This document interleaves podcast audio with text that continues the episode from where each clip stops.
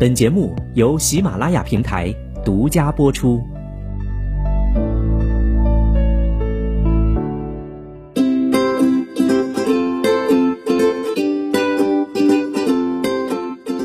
科普有道，随时随地的科普微课堂。吃完饭之后究竟做什么才是最科学、最健康的呢？网上经常会说“饭后百步走，活到九十九”，这种说法有科学依据吗？今天科普有道就来告诉你答案。首先，我们要了解一个问题是：饭后应该是坐着、站着还是躺着？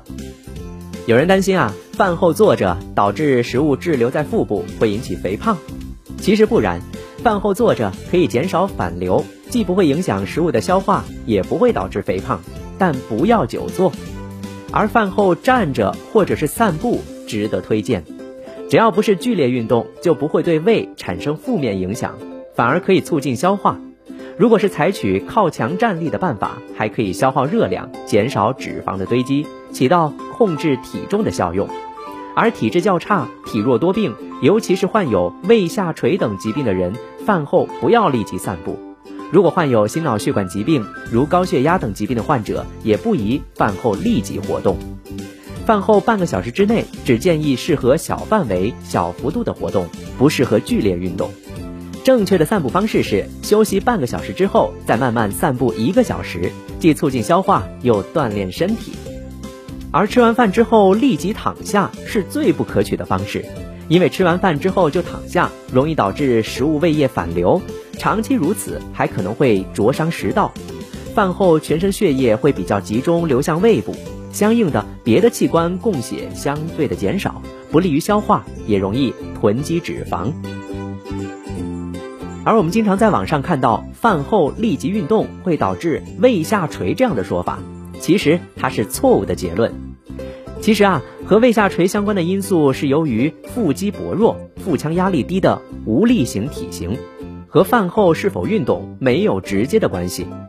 虽然有一些胃下垂严重的病人可能会在饭后立即运动有些不适，但并不是运动导致胃下垂，而且经常锻炼反而有助于增强核心肌肉群的力量，来改善病情。那么吃完饭还有哪些事情不要着急去做呢？第一，别唱歌。俗话说“饱吹恶唱”。吃饱之后，人的胃容量增大，胃壁变薄，血流量增加。这个时候唱歌啊，会使膈膜下移，腹腔压力增大，轻则引起消化不良，重则引发肠胃不适等其他病症。因此，饱餐之后应该休息一段时间再唱歌。第二，别多喝水和浓茶。饭后立即大量饮水，会使胃中的食物来不及消化就进入小肠。饮水之后稀释胃液，使胃液消化能力减弱，不利于胃酸杀菌，容易造成胃肠道疾病。